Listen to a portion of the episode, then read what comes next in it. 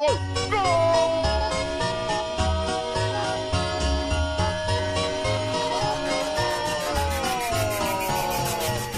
comes Santa Claus, here comes Santa Claus, right down Santa Claus Lane.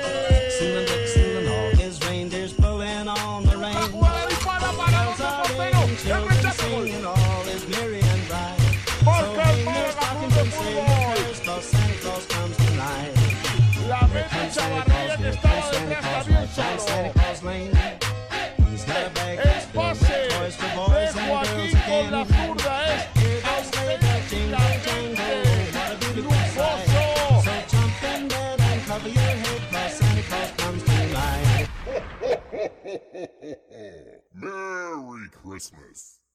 Ho, ho, ho, and Merry Giri Mass, one and all. I'm Matt Harrison, and you are listening to the Giri Cast on Sport Direct Radio. And more specifically, you are listening to our Christmas special.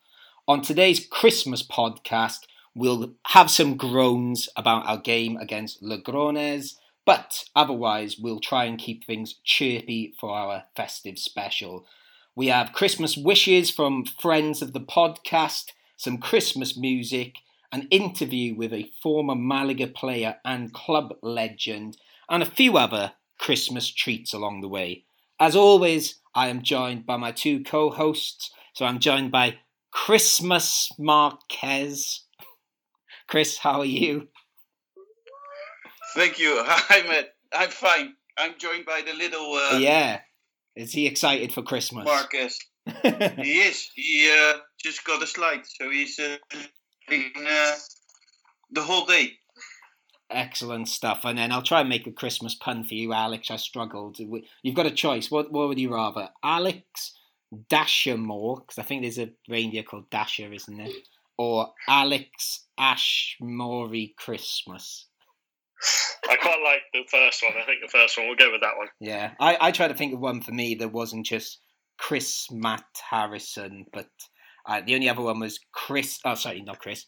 Matt Herodson, but I, I don't think I'm evil enough to be Herod, so um, I will leave that. We'll, we'll leave it there. We'll, we'll we'll resort to our usual names. I thought we'd do a little bit of Christmas punning to start with, since that's what we're going to finish with when we try to put together a Malaga Christmas 11 later. But as always, even though it's a Christmas special, we will start with the usual stuff and we will start with the news. And again, on a Christmas link, Chris, we will be playing Real, Ovi- Real Oviedo twice in the new year, but one of the games is going to be on Three Kings Day. Um, is that exciting playing on Three Kings Day?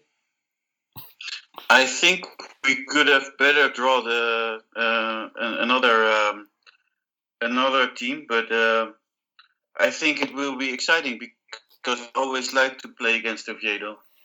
Yes, and we play them twice that week, both at home. Um, Alex, any idea why this game has a certain little bit of significance to me? Um, it wasn't the first game you saw Malaga. Well, Oviedo wasn't the first opponent you saw. No. Chris, any ideas? Um, isn't it because one of your favorite football hosts, uh, podcast host, is uh, is a fan of Real Oviedo? Well, that's cool too. Yeah, Sid Lowe's a fan of Oviedo, but more specifically, I saw Malaga play away at Oviedo on King's Day last year. It's weird, isn't it? We've got them again. Really? Yeah, yeah. I was there, and they were um, they were sort of you know setting up the parade and everything through the street, and I thought, oh, I didn't realise everyone was so excited for Malaga to come into town, but apparently it was for the Three Kings. Um, so yeah. So, and, you thought you thought gay pride is early this year? yeah, I was wondering why all these men were in fancy costumes, but um, why would they? Why would they dress up like old men? Well, depends what you're into, I suppose, doesn't it? But um, yeah, yeah, yeah. But, but um, yeah, I just thought it was a bit weird that we've got uh, Real Oviedo again on that day at home this time. Um, but you know, it was a, well. I'm going to talk about Oviedo a little bit later as well, but I won't. I won't spoil why that is. But yeah, um, obviously we've played our last game of 2020, which the game against Logrones, which we'll talk a little bit about in the next part. but we do start the year against Albacete on the 3rd of January, which I believe is a Sunday. And then we have a midweek game against Oviedo at La Rosaleda. And then we play them at La Rosaleda on the Saturday as well. So, um, a, you know, three games to start 2021, which hopefully will be a more fun year than 2020 has been. But that's, it's not really much else to talk about there, I don't think. But let's go into um, the other bit of news that's come out over Christmas. Uh, Alex Gonzalez, Alex Ashmore, tell me about your namesake Alex here. Why are we talking about So him? yeah, he obviously uh, against Almeria, Ivan Calero uh, was ruled out for the rest of the season with an injury, quite a serious injury. And as a replacement, I, I was doing my, my research earlier, and he, he can play as a right winger, but his main position is a right back, which is a good replacement for Ivan Calero. He's played most recently in Spain. He played for Mirandes, played for Huesca for two years, so he's got experience in the Spanish leagues, uh, which is something we we need. And uh, I believe one of the one of the main reasons is he's looking to get back into that Venezuelan squad. So he is one of the uh, he's touted to be uh, one of Malaga's January signings. And Chris, we, we do like Venezuelans, don't we? I, I think we have shares in Venezuelan football at Malaga. Maybe we own it. That'd be good. Maybe we own the. Well, as you know, No, I- that sounds owning a country.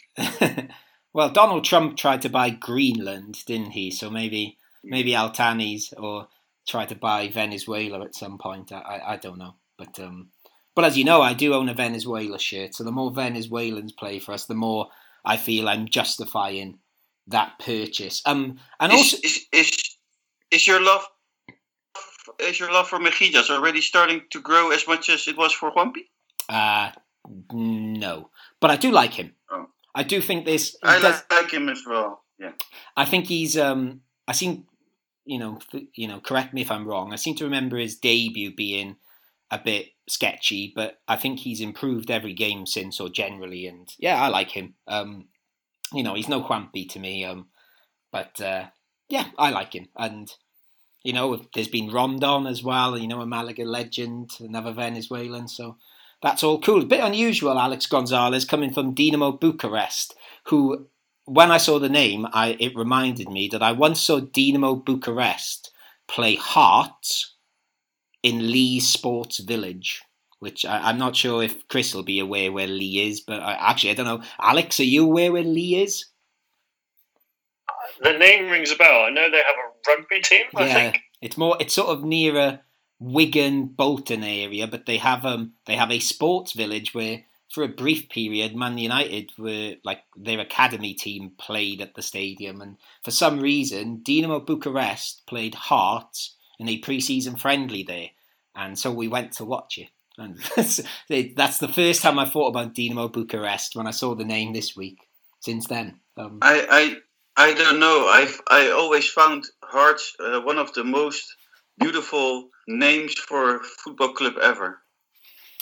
Well, they weren't very beautiful that day. They got beat. I think it was 5 0. But um, yes, I, it is a cool name. But I, I'm going to be careful because there's a guy that goes in my local pub here in Marbella who's a massive Hibs fan. So just in case he was to listen, he's and, and he's a chef in one of the pubs here. So, you know, I wouldn't want to go there and him spit in my food because I've said nice things about Hearts. So, but it is a, it's a cool name. I will leave it at that.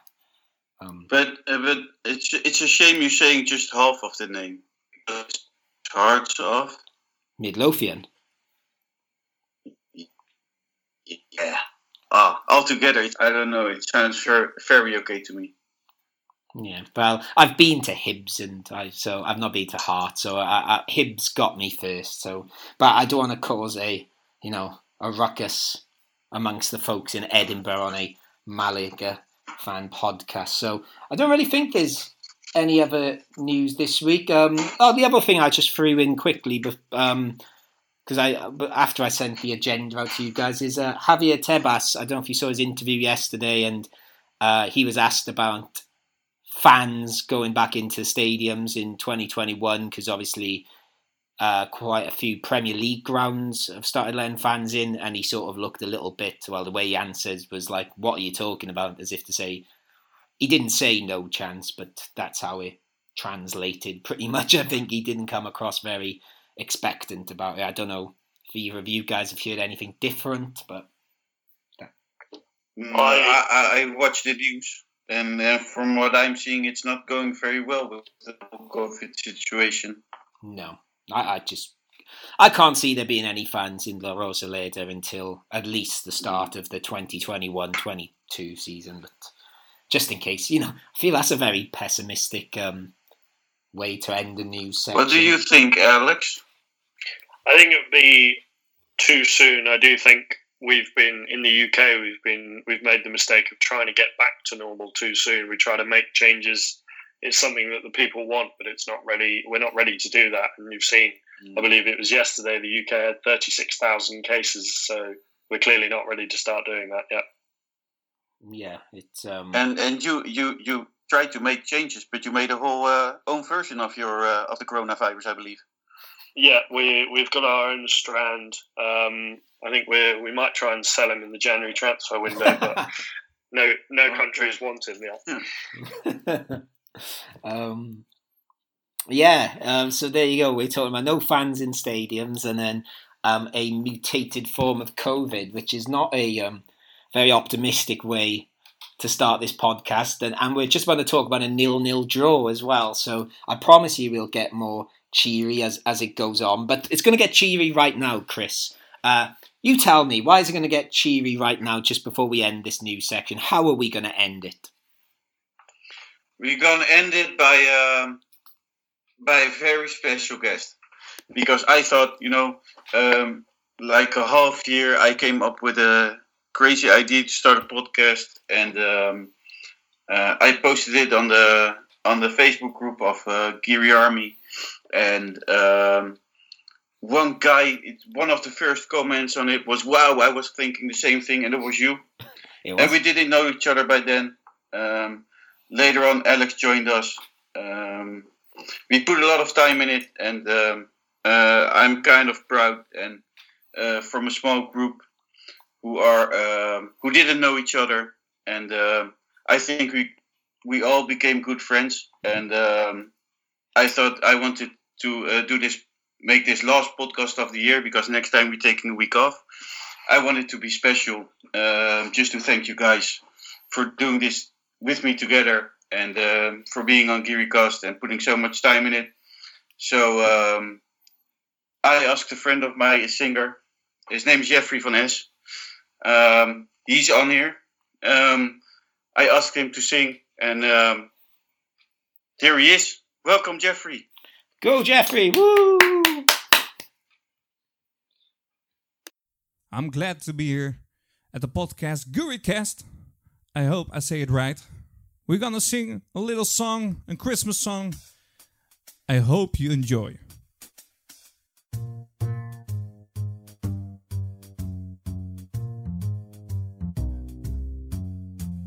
You better watch out, you better not cry, you better not pout, I'm telling you why.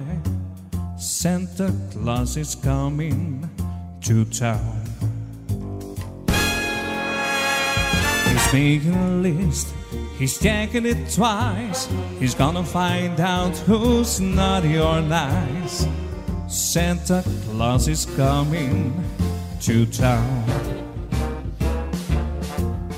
He sees you when you're sleeping, and he knows when you're awake.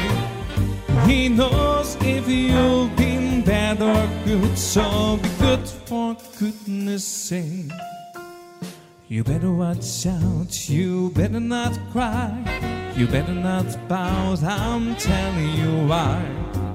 Santa Claus is coming to town. Let's go, come on!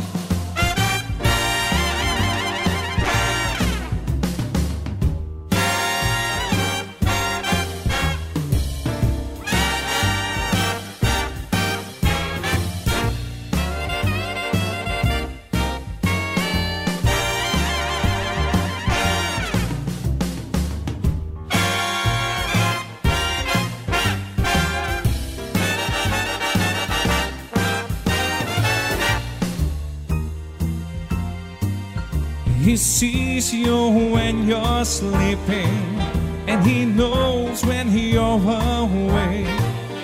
He knows if you've been bad or good, so be good for goodness sake. You better watch out, you better not cry, you better not pout, I'm telling you why.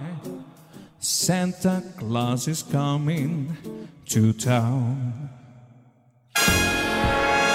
You better watch out, you better not cry, you better not pout, I'm telling you why. Santa Claus is coming, I mean the big fat man with the long white beard. He's coming to town.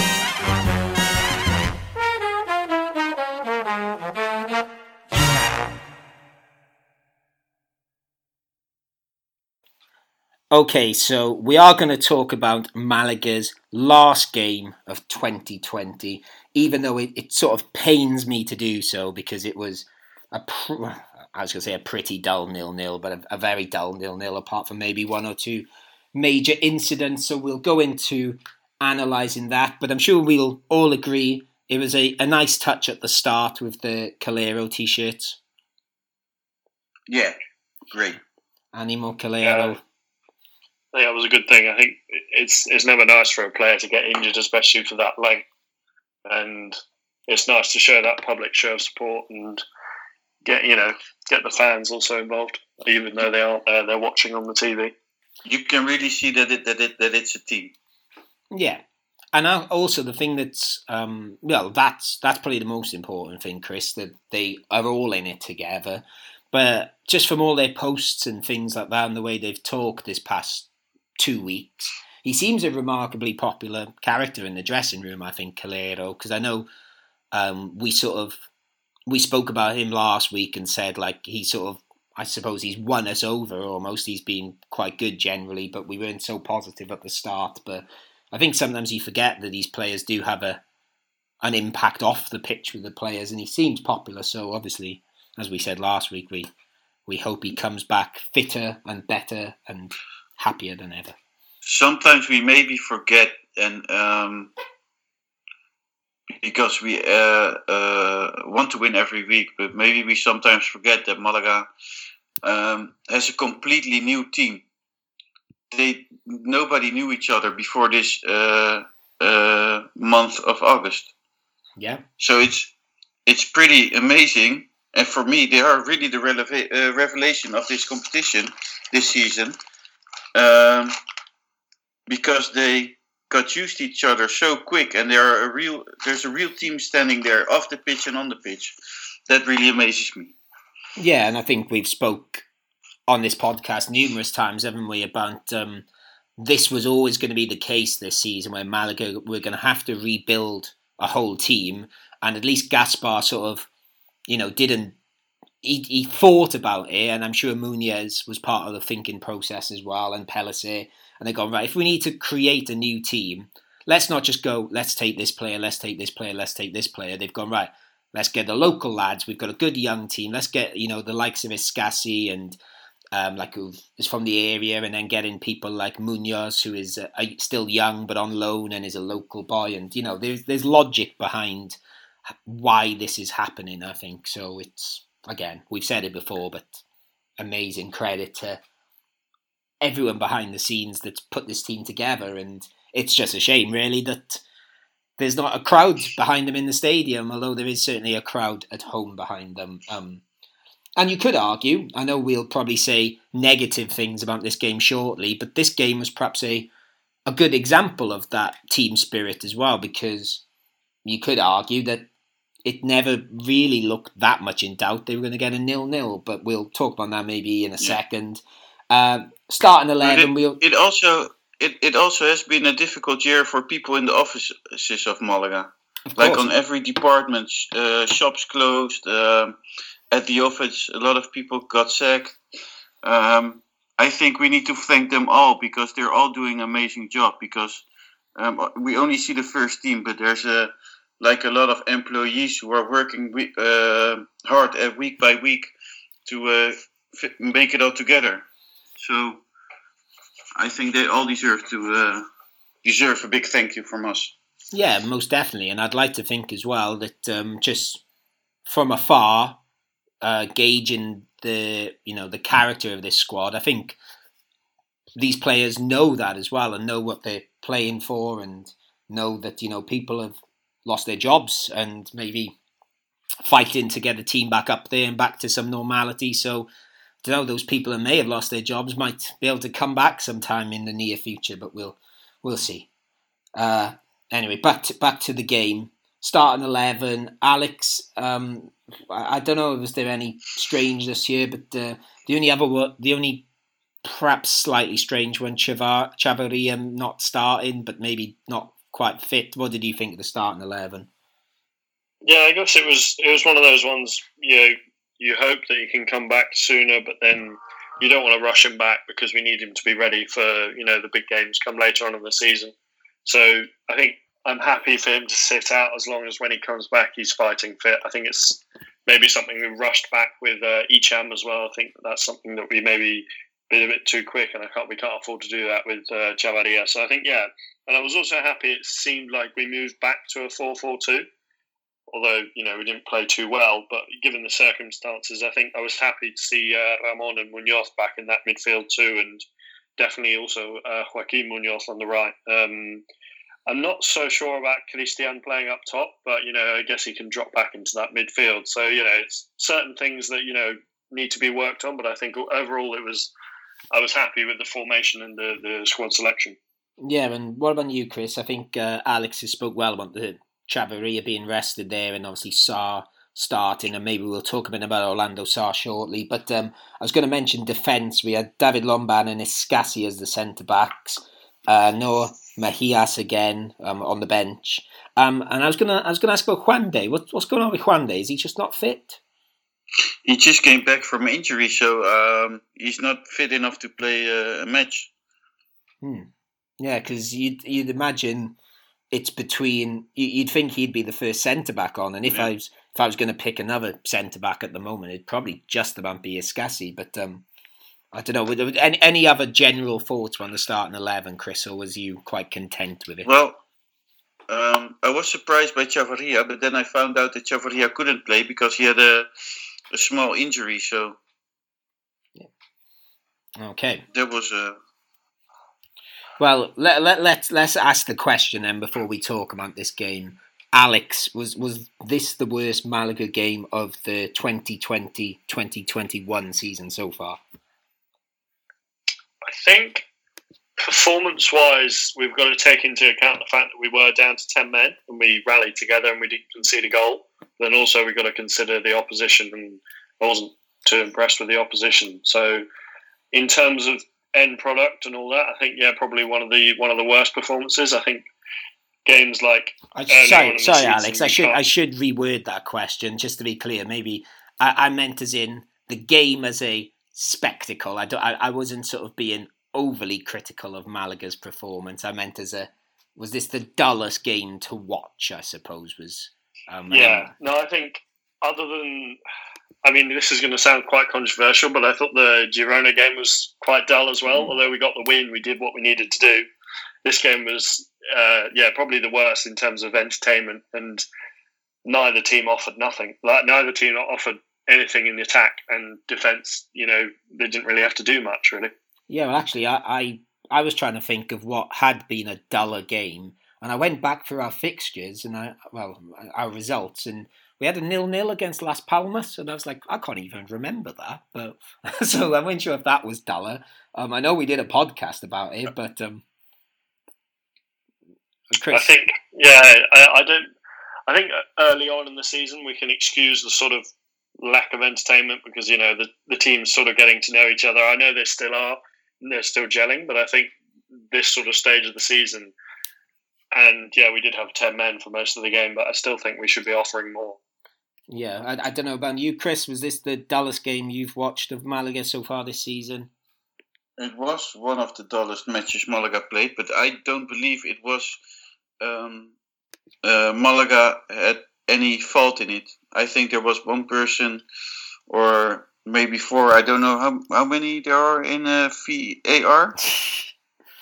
I don't know. Yeah, I think there's. there's I, I, actually, I don't know how it works in Spain. I know in Britain there's about three or four.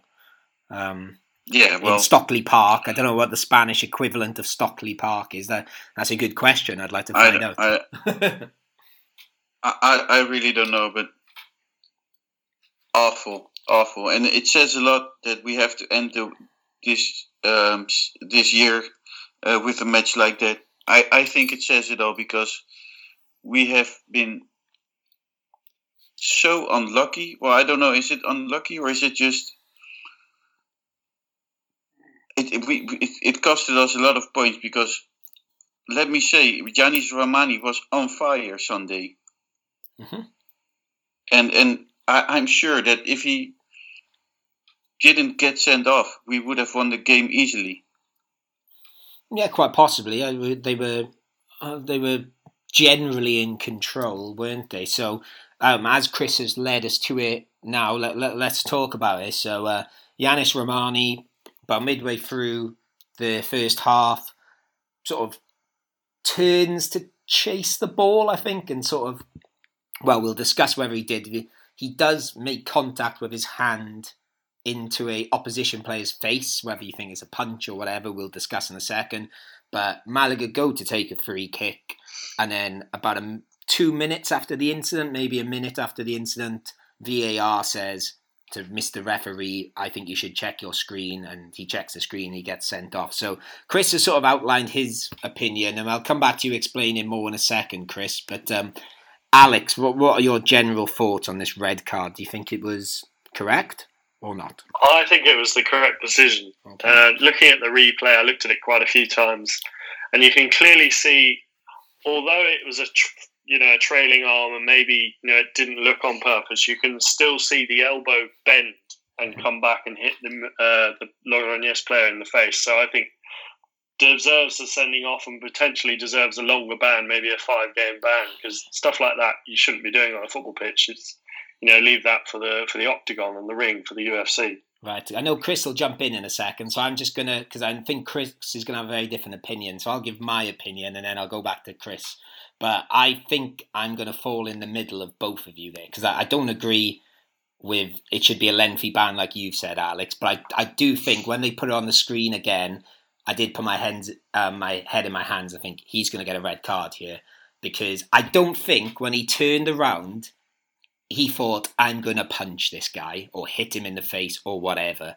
But I think, I think he sort of, and a bit like Alex said, I think the important thing was he bends his arm and there is intent there, I think. Even if it's like that split second. And in my head, when I look, again, I watched it a few times, I think he almost went to hand him off, almost like you would in rugby when, you know, you hand off when someone's trying to tackle you, which obviously you can't do in football. But I, I don't think he turned around with intent and was sort of going, I'm going to punch this guy. But also, his hand was high. I, think it was probably just about a red card, but I don't think it deserves anything particularly harsh. But I, I have a feeling Chris is going to have a different view from what he's just said. So go on, Chris. What uh, do you disagree? Well, the uh, first of all, the Logroñés player makes the foul, uh, the first foul, foul. And um, yes, after that, I, I agree. The, the, his his arm is too high. Uh, but from what I see, from my point of view, there's definitely no intention to hit the player. I don't even think he, he, he had his arm there on purpose. It is stupid to have your arm there, um, but I don't see any purpose in it. And I can understand you will give a yellow card for it, but not a red card. That's just it it, it, it came out of nowhere. But this is the um, I think it's the issue is um, I think in again I think I said on a podcast a couple of weeks ago. Forgive me, I'm no I don't revise the referee rule book every week, but I think the word intent is not as much of an issue in there, or not as not as big a deal in there as people think. So I think it's. I agree, Chris. I don't think there was. I think there was intent to like the split second almost, where it's just instinct almost. But I, I, I, I don't know. It's a tough one. I, I think I was annoyed at the time, but I think having watched it back, not during the ninety minutes, it's it's a really tough one. I think. Um, I I don't know. I love to watch English football, and um, in England you have to kill somebody before you can get sent off. but no, Um, I think at the moment that'd be a red card in the Premier League as well. I think they're so really? Yeah, with Yeah. the way VAR is at the moment. I, I think you're right in a way, Chris. I think maybe a couple of years ago, no chance, but um, I would argue there's very little difference at the moment in the I, way. I was it- watching. I was watching Liverpool last weekend, and I saw some fouls. Well, I, I saw some fouls which the ref didn't see, and it was like, like pretty big Hmm. fouls. Like, I think the difference is still there, and I think that's Okay. the, that's the that's the beauty of, of English football. Yeah, maybe. I suppose the maybe like niggly decisions in the middle of the pitch where you know it's not a last gasp tackle and maybe you do get Yeah. away with them. A bit. But actually, this, Alex, you're a fan of Yeovil, which is obviously a bit further down the leagues. Sorry to say that, um, but it's I know there's a perception that things are a bit more blood and thunder the lower down the leagues you go. Um, would you agree what Chris says there? Do you still think there is a difference between Spanish and English or British refereeing? I think yeah, there's definitely that. Obviously, something that you've got to take into account that generally English football's been that sort of lower quality, and when you have a lower quality, you've got to allow for maybe a heavy touch and then a sort of late tackle. So you've got to take those things into account, and then just in general, English football's always been known for that, you know, rough and ready sort of. You'll always have that player that's going to stand up and you know shoulder barge you a bit too hard or stand on your toes at a corner and and one thing I think, as you go down the divisions, you probably notice this compared to the Premier League and the Championship, even just even that one division below, the, the refs are a lot more lenient with the tackles. I think the Premier League is a bit more strict on what players do, and I think that might be the fact that you've got these stars like Kevin De Bruyne and back in a few years ago with Eden Hazard. And but one thing it did remind me of was uh, quite a while back. I think Real Madrid were playing Manchester United in the Champions League, and don't know if either of you remember this, but when Nani, the ball was going over the top, and Nani went to control it with his foot in the air, but Modric was behind him, and he caught him in the face with his foot. And obviously, Nani Yes, wasn't to know that. Modric was there, but he got sent off for it because obviously, you know, you can't kick someone in the face. But then there's that argument he didn't know he was there, so could he have done anything about it? Yeah, that's um. You know, what what what I found what I find um, funny is that um, uh, most Spanish players wouldn't make it in the English league in the Premier League just because it's harder. no, that's wrong. I disagree. the, the lying. On, yeah, because I think you could argue that in the last decade or so, Spanish players have been some of the most successful. I, I would yeah, say- not all of them. not all of them, of course not, but that's the same with any nationality. That's the same with English Yeah. players in the Premier League. I think I'd argue um, that I, I, don't know. I'm trying to think why it would be, but if you look at like Santi Cazorla, tiny little player, he could look after himself in the Premier League. David Silva could look after himself in the Premier League. There's, you know, these little players can do it. It's, um, I suppose Danny Ceballos Yeah. is a is a bigger fella than those two. Is not at his best at the moment. Nacho Monreal. Um, I'm not saying every Spaniard's going to make it, but I mean, um, I think they're doing. I think it's a, a successful crossover at the moment, and that's why And there's and, more and if ever. we turn it around, English players in Spain. well, that's that's a big question, isn't it? Because um, that's I can think of any. well, there's been Michael Owen. Um, you could Yeah, if you're going to go British, you got Gareth Bale, um, and there's been there's been very actually one of the one of the very few successful ones, I suppose. You've got Gareth Bale, who I'd say successful. Garrett who? Gareth Goat? Right, oh, right, shut up. Nah, joking. um, but um, yeah, this that that's a bit more of an anomaly. I, I don't know why that doesn't work. Um, the one that did work actually is Steve Archibald. I don't know if you know about Steve Archibald. Who went um, from Aberdeen to Barcelona, and they love him in Barcelona. He played for Terry Venables at Barcelona. He replaced Diego Maradona. Actually, he's um, yeah, but I, I agree with you, uh, Michael Owen. That's like um, but he was hit and miss. I, I used to have had a, I when I was little. I had a poster of Michael Owen in my bedroom. Did I it come to life? You got David Beckham, Gary Lineker. Yeah, David Beckham did well. I thought Gary Lineker scored Of a hat trick. Of course, trick. Gary Lineker. But how long ago is all those names? Jack Harper, of course. Yeah, of course. um, right. Anyway, let let's get because this is this is for a different podcast for Yeah. people who are much cleverer than us about the cultural crossover of Spanish and English football. Let's let's stick with Malaga for. Although there's not really much else to say about this game, so maybe we should find other things to talk about. But we'll go through just a couple of things quickly. Uh, um, this was directed to you guys, both of you, because when we were watching the game, obviously we sort of we have our WhatsApp group and we message each other and you both said certainly first half you were quite impressed with Christian. Um, I know Alex, you've just sort of backtracked slightly and said, "Oh, maybe he's not the one for up front." So I'll go, Chris, uh, Christian, one of our better players, or or have you changed your mind? No, definitely. He played a, a really good game, to be honest. He was very dangerous. Um, I think he also uh, wasn't so uh, ego anymore. He uh, he gave the he passed the ball more. Uh, Yeah, he gave more crosses when it came to a final cross. yeah, because he He, that. always he always tries to shoot from outside the box, from outside the box when there when he has better options.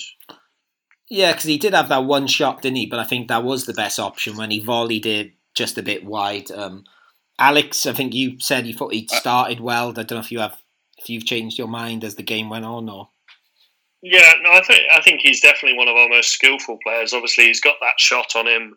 It's one of those, you know, one in ten. Obviously, he scored against was it Alcorcon earlier on in the season that good goal. But I think what what I'd rather see him is sort of playing that role slightly further back and maybe on the right. Um, I don't think.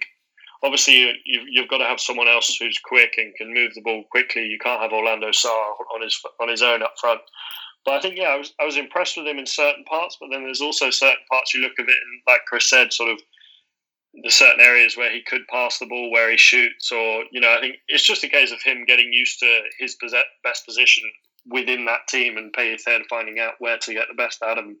yeah. And I suppose he did have a a bigger workload because uh, we you know we were down to ten men, which I'm not sure if that is his game. You know, being a, a workhorse, but yeah, I thought he did okay too. Um, just a couple of other things before we wrap this bit up. Then um, Orlando Sá obviously started, not started many games for Malaga. Scored in the cup game before this. Chris, uh, you know, is he going into 2021? Is he troubling Chavarria for that starting place or not? Mm, if we're honest, not. Yeah, I'm going to be honest. I'm going to say not to. But he does. He doesn't look fit to me. I think that's the biggest problem. I think he looks. He, I, I think he did look fitter in this game for some reason. But I agree with you. He, like in the other games, he looked like leggy and. But I still, yeah, I agree. He's not fully there. I, I totally agree. No. Compared to Chavarria, who just seems to be everywhere and seems to be. Chavarria seems to just be quite good at everything. He's not like you know a, a wonder player, but he's you know obviously he's good in the air. He's good at coming deep. He's good in the box. He seems to have a good touch. Um, whereas Orlando Sá, I don't know what he's good Yeah, at yet. he, he, he just comes too late everywhere. I'd agree with that. Um, Alex, what about you? Um, any any thoughts on Orlando Sá's performance and his prospects of becoming a starter? I mean, I, I, I won't repeat it now, but I think what I said in the uh, in the WhatsApp uh, quite summed up what I thought of his performance. I wasn't too impressed. I think, yeah, something about regaining. Maybe he's fit, but I think the match sharpness is still lacking a little bit. And I also think up front he needs that support and you know whether the midfield is good enough to offer him support. I know Chavarria's all he needs is a, a slight you know whiff of something and he gets a he gets a chance or a goal and I think maybe that's something that will come with the more games he plays but then obviously we can't afford to keep playing him if he's not going to perform Okay, and then just before we wrap this bit up, we'll go to Chumbo and Biznaga shortly, but I just want to throw in one uh, curveball question, I suppose. Um, when they interviewed Pellicer after the game, and obviously we were down to 10 men, and there's this issue in Spain with, I don't know, the youth players or whatever. I still sort of get it, the the chips as they call it here. Um, but they talked to him about Juan Soriano, and Pellicer sort of said if he needed to, he would have considered bringing Juan Soriano in outfield. So my question to both of you was where, where would you like to see Juan Soriano play if he was to come on outfield? I don't think he ever will, but it was, it was quite a fun thought, I thought. Yeah, I would replace him for, um, I don't know, to be honest. Orlando Sá. yeah, yeah, but then it would be another professional player. That's true. Uh, so, yeah, he would have to come on for a youth player then. So, like Casas, he'd play right back or something. Um, yeah, and I think we mentioned it just before we started recording. It would have been reminiscent of when Stuart Pearce brought on David James up front for Manchester City, when but he didn't have to do that. He tried to do it as a sort of tactical innovation, which didn't quite work. But who knows? Maybe maybe Juan Soriano is the the goal scorer we're missing. Um, so maybe that's what 2021 can bring for us. Um, let's get this bit wrapped up then, guys. Um, again, we'll go Chumbos first. There wasn't. I feel. I think this was quite tricky to pick a Chumbo and Biznaga because I think, as Alex said, uh, Malaga. Well, Logroñés. I think Alex said earlier was they weren't great, but Malaga were just a bit meh, but did their job. So Chumbo first. We'll go Alex first for your Chumbo. I'm gonna go with. I mean, it was it was a difficult one, but then just purely off what he did, I'm gonna have to go with Yanis Rahmani. I think it was uh, a silly foul that someone of his experience shouldn't be making. Okay. Uh, Chris, anyone different? Orlando Sá. Okay, that's who I've got. I've got with Sá, but it was sort of between those two for me too. But um, yeah, I suppose depends how you want to judge it. But I went Orlando Sá, and then let's you know let's wrap up this bit with try and find some cheer. Uh, Alex Biznaga. This was actually, I mean, although it wasn't the most entertaining game, I thought everyone, you know, put in a good shift and, you know, did their part. But I think I'm going to go with Luis Munoz in this one. I think he Okay. he was he held that midfield really well, and you know he he was good on the ball and off the ball. I think he he was helped he was helping in defence well, and uh, I think he offered a little bit of attack going forward. And I think obviously he had a a, shot from afar, but yeah, I think overall he had a good game, just putting himself out there on the pitch.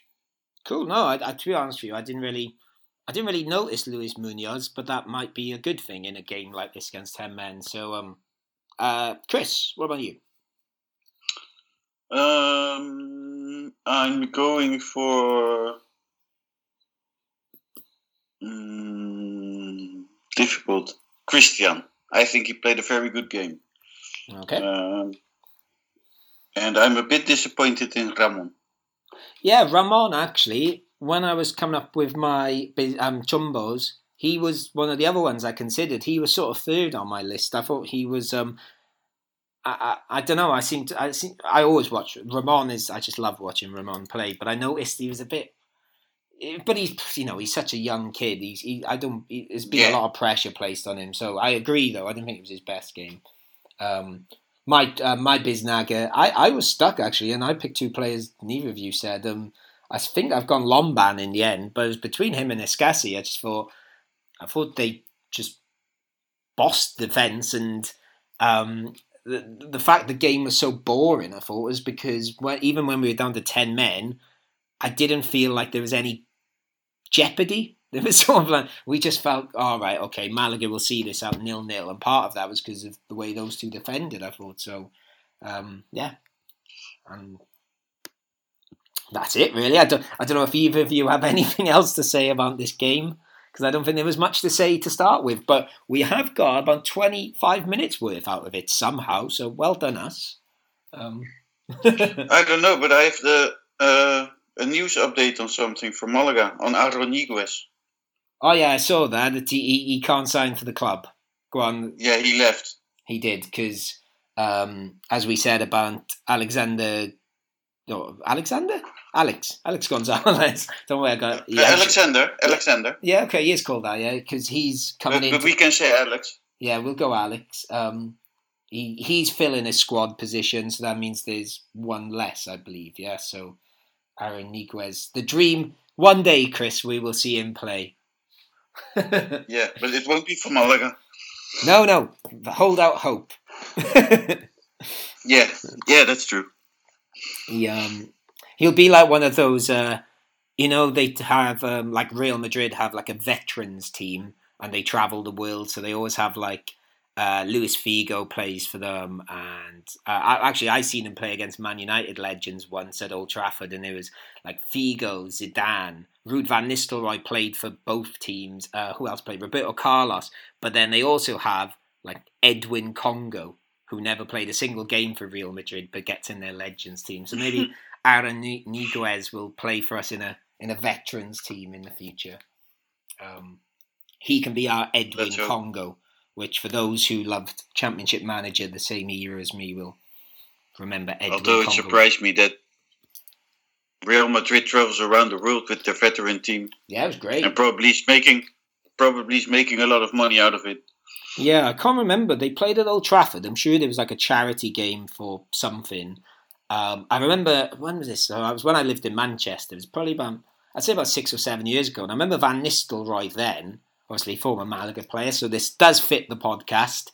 Uh, he was brilliant still. Like he, I think he definitely scored for because he played half for Man United, half for Real Madrid. But um, the problem, and then it was Paul Scholes against Zidane in midfield, and I remember Paul Scholes nutmegging Zidane, and but Paul Scholes I think had only just retired. But um, He's a big guy in football, uh, in Dutch football history. who? Paul Scholes. Ruud van Oh, Nistelrooy. I was just gonna say yeah, yeah, Ruud van Nistelrooy, of course, yeah, Yeah. um, legend. Anyway, right, we have got rid of the Logroñés bit. That was the dampener on this Christmas special. Let's go into the more exciting part. We've got our first ever ex Malaga footballer joining us, and not just any ex footballer, a club legend. So we'll unveil who that is after this. Dejo aquí con la zurda es auténticamente lujoso. So jump in bed and cover your head 'cause Santa Claus comes tonight. Merry Christmas.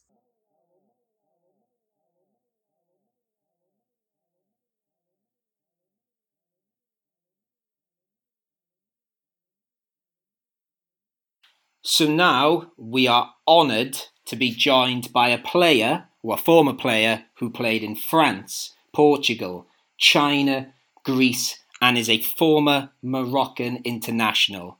But more importantly for us, he played in Spain and he played for Malaga. I'm delighted to introduce Nabil Baha. Nabil, how are you? I'm fine, thank you. And you are currently over in Rabat, yes?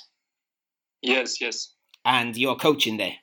yes. I am the second coach in uh, Rabat. One team uh, uh, name it's um, Fus Fus Rabat. Well, I have a good story for you, Nabil. I actually watched Fus Rabat play live last year. I was there. I saw you beat uh, Moghreb Tetuan and you won 1 0. So that was good. Um, so, how how is the coaching going over in Morocco at the moment, uh, Nabil? It's little difficult with the coronavirus, but uh, I think it's more difficult in Europe because uh, in Morocco you, uh, we don't have uh, uh, too much uh, case of uh, or uh, die. Uh, I think it's uh, more more more difficult in Europe, Yeah. also uh, in uh, in uh, England. You're in the in the eighth position in the league on the table. Eight pos- yes, yes. Yeah. Eight Is that is that position. is that a, a good thing? A bad thing?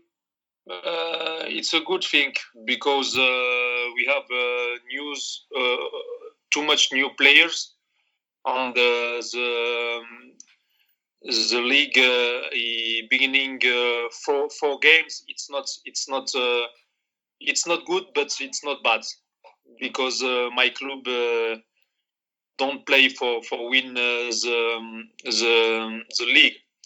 He play for f- formate uh, players on the send player to Europe. That that sounds pretty interesting. Um, you have any big talents? Yes, we have big talents because uh, we have a very very good school. Maybe as a better best school uh, formation uh, in Morocco. I know uh, Boularout is coming from uh, Fus Rabat. Yes. Um, that's the only player I, I, I, I can name now. I can think of. Um, in Malaga, you were uh, coached by three different coaches: uh, Muniz, Tapia, and Jesualdo Ferreira. Um, is And there Pellegrini. anything? And Pellegrini, yeah. Is there any? Uh, is four? Is there any um, uh, trainer you compare yourself with? Did you le- learn a lot from one of them, or did some of them inspire you to be a coach? Maybe. Yes, I good. I have a good thinking with uh, with everyone. Uh, I uh, I learn with uh, any any any coach. Maybe uh, uh, Jesualdo is very good coach. Pellegrini is uh, level very very very good. Uh, Muniz is a very good person. I uh, I uh, I uh, live with him uh, a good uh, a good season. And Tapia, uh, it's uh, it's very good person. Uh, maybe uh, it's uh, with Tapia my my uh, my best season with Malaga. Yes. And and do you see yourself a trainer like Tapia or maybe Muniz? No, uh, no, no. No. My best for, for me, uh, Pellegrini. Pellegrini Yeah. is very, very very good. Yes, I I I love uh, uh, uh, the team the team when he when he play with Pellegrini because uh, in Re- Villarreal he play very very good football and uh, Malaga go to the semi final or Champions League. It's very difficult. Uh, I like uh, too much uh, Pellegrini. As your career as a football player, I remember one game of you. I remember a lot of them, but one game is one of my favorite Malaga games ever because it's it's a historical one. Maybe you know which one it is. Do you have any special memories from one for one match for Malaga you played for? versus uh, Real Madrid when I scored because uh, when I'm I am a kid, uh, my uh, my dream it's uh, play to Bernabeu, you know, and uh, uh, when I score to to Madrid, uh, I I see my my life, all my life when I I'm kid. It was a four three, I, I believe, right? Four three for Madrid. For free, for free for Madrid. Yes. Um, it wasn't a good season. My favorite game, where I remember you, is um, uh, at the end of the season, also against Madrid. Well, what, what do you remember of that match? I remember uh, my wife uh, come uh, for for see the game. I'm uh, my wife waiting a baby, and uh, it's very very uh, good. Uh, remember, you know. Um, because actually, Malaga was almost in Segunda División. You were in Primera, but it was the last day of the season. It looked like a mission impossible for Malaga, and um, nobody could imagine Malaga would save itself because they had to play against Madrid in the last. How Yes. how was the week before? uh, too much pressure because uh, uh, we know we know if uh, if uh, lose the the game, one hundred percent you go to the second division. You know, on the uh, maybe one or two week uh, before we go play to uh, Mallorca, and. Uh, normally he, uh, we win the game, but uh, maybe we, we make uh, 0 0 or 1 1. I, I don't remember. And after uh, we say, Oof, uh, next week we, we play with uh, with Madrid, and uh, Madrid play for, for win the, the Liga. And uh, Barcelona, maybe I think, play with uh, Valladolid Yes. and uh, I, I I remember it's a very very good uh, good uh, good game. And Duda when when he scored Duda, in, unbelievable. And and and what happened afterwards, the fans, everybody was excited. I I don't know. Have you ever seen the video of the of the uh, granddad with his grandson? Well, yes, yes, yes. The, the, uh, el abuelo con el nieto. yes, yes, yes. I remember. He cried. He cried too much, Yeah, like baby. Yeah, yeah. but I but I have to be honest. I cried that day as well because me too. Me too. Uh, Malaga financially was not going very good. It was the last season of Fernando Sanz, and um, I, I uh, this season uh, it's normally uh, it's not a good season because we have uh, too much players um, uh, cedido. yeah, on loan. Yeah, yeah, on loan. And uh, this player, he say, "Wow, I play in Malaga. When if I play, it's good. If I don't play, I I back to my club. You know, he don't Yeah. uh, he don't have uh, heart Yeah. for, for for the club. God is. Corazon. Yeah. Um, you played with a lot of great Malaga players. Some of them, well, you are a big Malaga player for me, um, and for a lot of other Malaguistas. You played with Hidalgo, Duda, Wellington, Gámez, Eliseo, Ballesta. There are only some of them because there are a lot. Do you have still contact with any of them? Yes, I have contact with Wellington, with Duda, with Gámez, with Arnau, with Luque, Eliseo, uh, Elder Rosario. I have uh, too much uh, contact with uh, with Manolo, Manolo Gaspar. No, no, because uh, this year it's uh, like a family. Yeah. This Yeah. like like a family. Did you have that in every club you played for? Or was that especially something Malaga was special for it in your career? I I play football, professional football, twenty years. Yeah, long time. 20 years professional and uh, i i live uh, like this group in 20 20 years uh, two time two time on one time with malaga and go to the first division or one time in rabat and we win the liga. Never the club never win uh, the liga he, here in morocco. But when we have a good group like a family you can make anything. Yeah. you know if you don't have a good group it's it's too much difficult. So you became real friends. yes yes. Buenos amigos. yes yes. No no, Um, no no friends. Brothers brothers. yes Uh, do you still follow Malaga? yes always i have my, Is that- in malaga Yeah. yeah Here comes the big question. Because you played 20 uh, years football.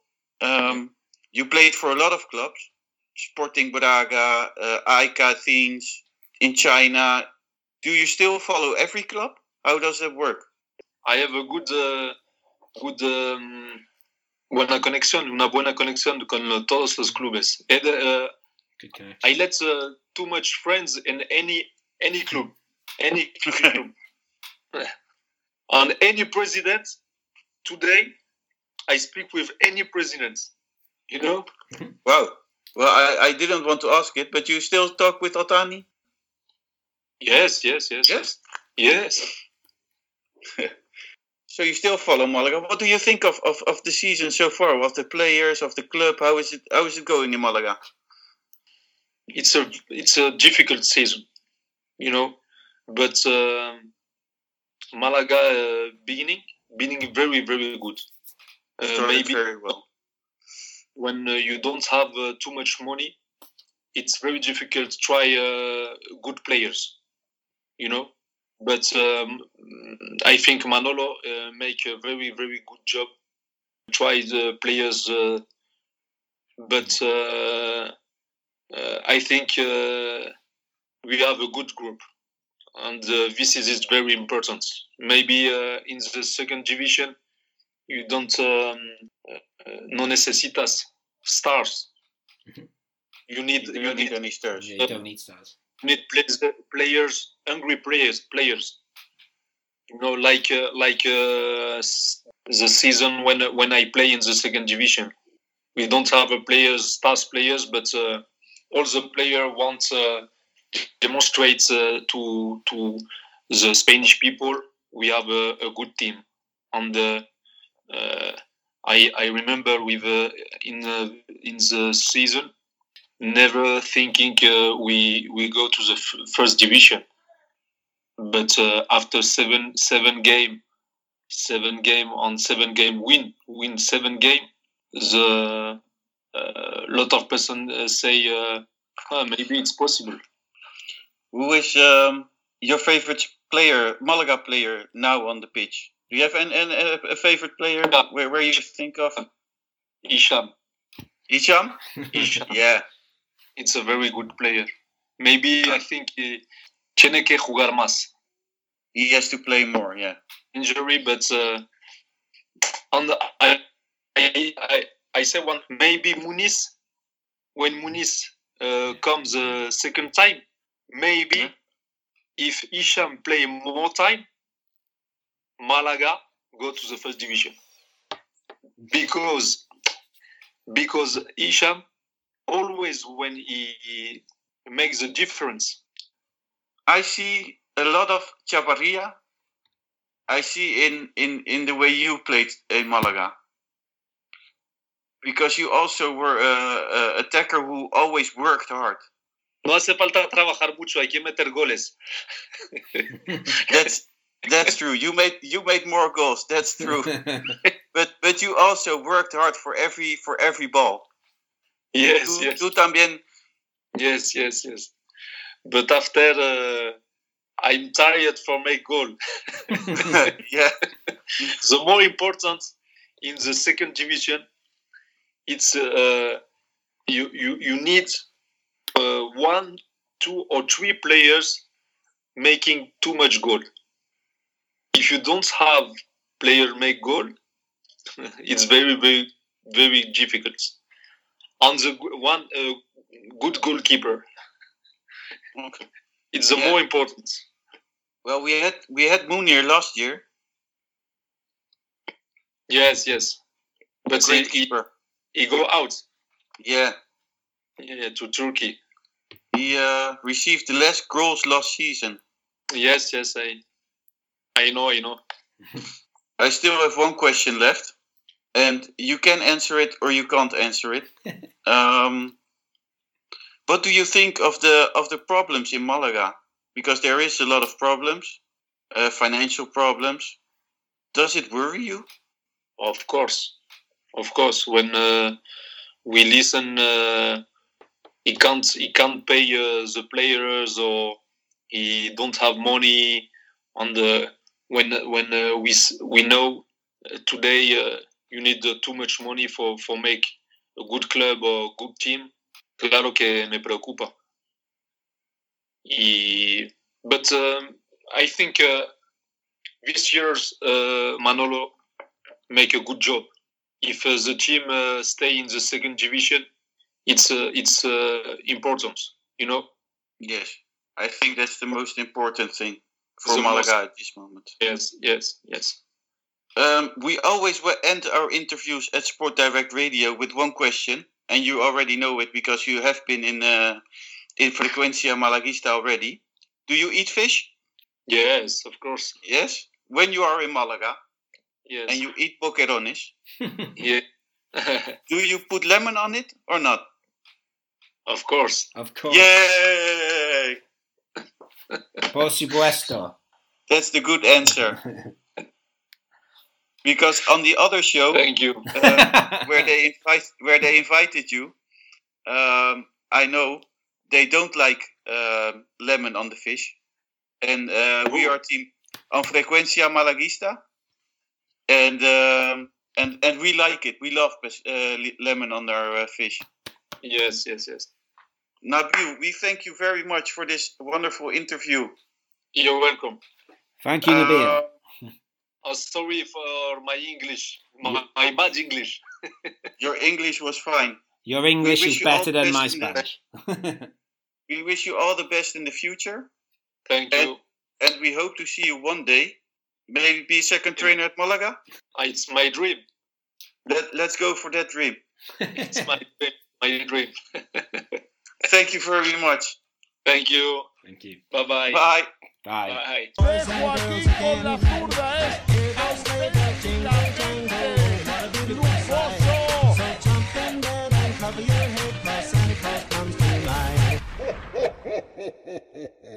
Merry Christmas. Okay, so we've done looking back at that horrible Logroñés game. We've had the honour of being joined by a former Moroccan international. And now this is probably the sort of proper Christmas special bit where we'll have a, a bit of fun, inverted commas. But we, we are joined by a fourth member at the moment. So we, we are joined by uh, Ben Mays. So hello, Ben Mays. Hi there, you alright? I am very good, Ben. Merry Christmas to you. Um, or Merry Giri Mass, as we said earlier. Um, ben, like, who are you? What are you doing here? And why are you on a Malaga podcast with us at the moment? Uh, so my girlfriend actually had a year abroad in Malaga last year. Uh, I think I generally just fell in love with the place. Um, obviously, I'm a big football fan and knew about Malaga from the, uh, when they were back in the Champions League years ago. Uh, so I've sort of always sort of seen where they were roughly since then. Um, but I only really started acting on uh, following Malaga after going to a game. Uh, I went to watch them play Oviedo last season, and I think they won 3 0. They might not have done it, might have been 2 0, I don't know. But um, it was a good game. I love the atmosphere, and um, I've been following them ever since, basically. And Chris, you know, you're me and you started this, but you're you're in you're in charge of recruitment. So you've got Alex on board, and um, I saw your interview technique with him. What what is Ben doing here? Why have you recruited Ben? Uh, because he likes ice cream, and his favorite flavor is pistachio, and I love pistachio. And if I reminded well, Alex also loves pistachio ice. Yeah, Yeah. I do. So There you go, Chris. Um, you you the guy to Yes. ask these questions. What's your favourite ice cream? Has anyone ever asked you? I'll ask you. pistachio. Is there? Oh, I don't like pistachio, so I, maybe I need to go. Maybe. No, but no. To be honest, you know, I do the recruitment, but uh, since we and since neither of any neither of us getting paid, um, and it's quite a lot of work. Um, yeah. What what what questions or what or what things you want people to have? You know, what qualities you want people to have? So now I think about it, you are our Manolo Gaspar, and I'm the Sergio Pellicer. Is that, Yes. Yeah, we are happy with that? Okay. Um, hello, I think you're doing. I don't know. That's the cooler job. I think Manolo Gaspar's the one that's getting all the the plaudits at the moment. So, so what is Ben going to be doing for us, Chris? to be honest, uh, both Alex as um, Ben, because Ben has is here now for three days. They both have done already amazing job. Okay. So yay! So if I, so if I'm Pellicer, I'm definitely uh, Manolo Gaspar. okay. So if we're Gaspar and Pellicer, who's Alex first of all? What, what player is Alex then? I don't know. Player sounds mean. What player? Alex might be like a captain, maybe. Possibly. I'll Um, be a Scassi. okay, you can be a sca- So does that make Ben Hicham? And the defender, he's a Luis Munoz. Yeah, actually, no. Alex definitely is a more defensive player because when you say something that's a bit out there, I know, right, Yeah. we need to go away from this. I'll go to safe old Alex, and Alex will say something more practical and makes sense. So, yeah, I think Yeah. Munoz is a good one, actually. Um, and he highlights defensive weaknesses as well most weeks, Alex. So there you go. And, And I, I'm, I'm the emotional one. I'm the, I don't know. Oh, yeah, I'm the banker master. Anyway, I'm um, the banker master. But um, Wow. yes, uh, um, Ben's made a good debut so far um, with his work for us, and he, he's like our Antoñín. So hopefully he won't get sold to the Granada podcast if one even exists. So we'll get back onto our agenda here. Um, we thought as we're heading into the festive period and towards the end of 2020, we'll, we'll maybe do a little bit more of a look back in a couple of weeks' time, but we thought we'd maybe pick our highlight of 2020. So, um, Alex, since you're, I've just called you the safe pair of hands, I'll go to you first as our Luis Munoz. Uh, what has been your highlight of this past year with Malaga? On or off the pitch? I'll Uh, let you decide. I think I'll go with on the pitch and something that does involve Luis Munoz. It was our game against Deportivo La Coruña after the restart and his wonderful recuperation of the ball and pass to, I believe it was Hicham who scored. Um, that game probably was one of the two, either that or Alcorcon, that kept us up. Yeah, well, you've sort of ruined my thunder there because I wrote three down, but that is one of them actually. I put the Hicham goal, and as I'm sure Chris will remember, I was in. Well, you see how well you remember, um, Chris. We like quizzing each other. Where, where was I when that goal happened? Do you remember? You were in Seville. I was, and and it was it was when I scared that poor young bar barmaid and made her Yes, I remember that. that was awkward. and I got her to say points mean Patcharan on a video and she looked terrified. Um, so yeah, that was one of mine. Just because of the barmaid joke as well, she did look terrified. Um, Chris, I will come to you next. Then, what has been your highlight of 2020? Um, well, you uh, we we would do three, then we did one, but I have four. Uh, for me, I I will do them very quick. Uh, a highlight is definitely GearyCast. I never thought it would be people would listen and it would grow so fast. So that's the biggest highlight. Um, the financial administrator, uh, his arriving in Malaga is another. Uh, Malaga saving themselves in um, second division. And the last one is uh, the whole match against Deportivo La Coruña. That felt like uh, really great. You see, I've just reminded myself I was going to come to you last. This is how well I've, I've worked this out now. Because you are the emotional one, I knew you would say the Giri cast, so I thought that was a good one to finish with, and I'm annoyed now. But anyway, um, and then I'll come to you, Ben. Um, a, a highlight, you can be, apparently you can be four if, the, if you want now, but your highlight of this past year. uh, other than signing for the Giri cast, um, uh, I think I'll say I'll say a different match this year. I'll probably say against uh, Real Saragossa away.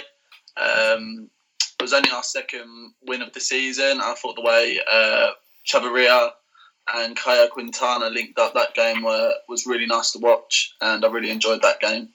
Yeah, that was, that was another game when I was in away, forcing random people to have Patcharan, but that's a, a different story. Um, actually, yeah, my, mine was like I, I think Alex, you mentioned the Alcorcon game, and I considered that because that was the game that got us safe. But I think the Depot game was I don't know a bit more fun. It was a bit more on edge, and it felt like we'd done it then.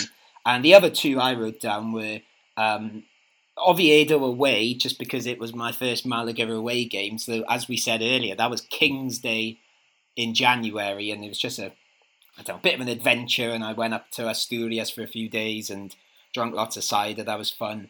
And I think I mentioned on another podcast um, we did a few weeks ago, the Racing home game, which was the game where the tickets were really cheap because they had an offer on. But it was when Al-Thani had been sort of kicked out and we won 2 0 and La Rosaleda was chaos and it was uh, it was just good fun. And my fourth, if I'm allowed a fourth, then um, it was the I, I I don't know if I would have spoke to you about this, Alex, or certainly not Ben, but uh, when I went to the Zara, um, Zaragoza home game with our celebrity fan, which I know Chris will know about. Um, who who's that, Chris? Paul Gascoigne. It was. I, I went out drinking with Paul Gascoigne at a Malaga No. game. Yeah, yeah. It was. How did that happen? Uh, I don't know. um, he he came on the bus with us to a Malaga game. It was Really? Wow, that's amazing. In, Ma- in Malaga, everything is possible, possible, and definitely with the Giri army.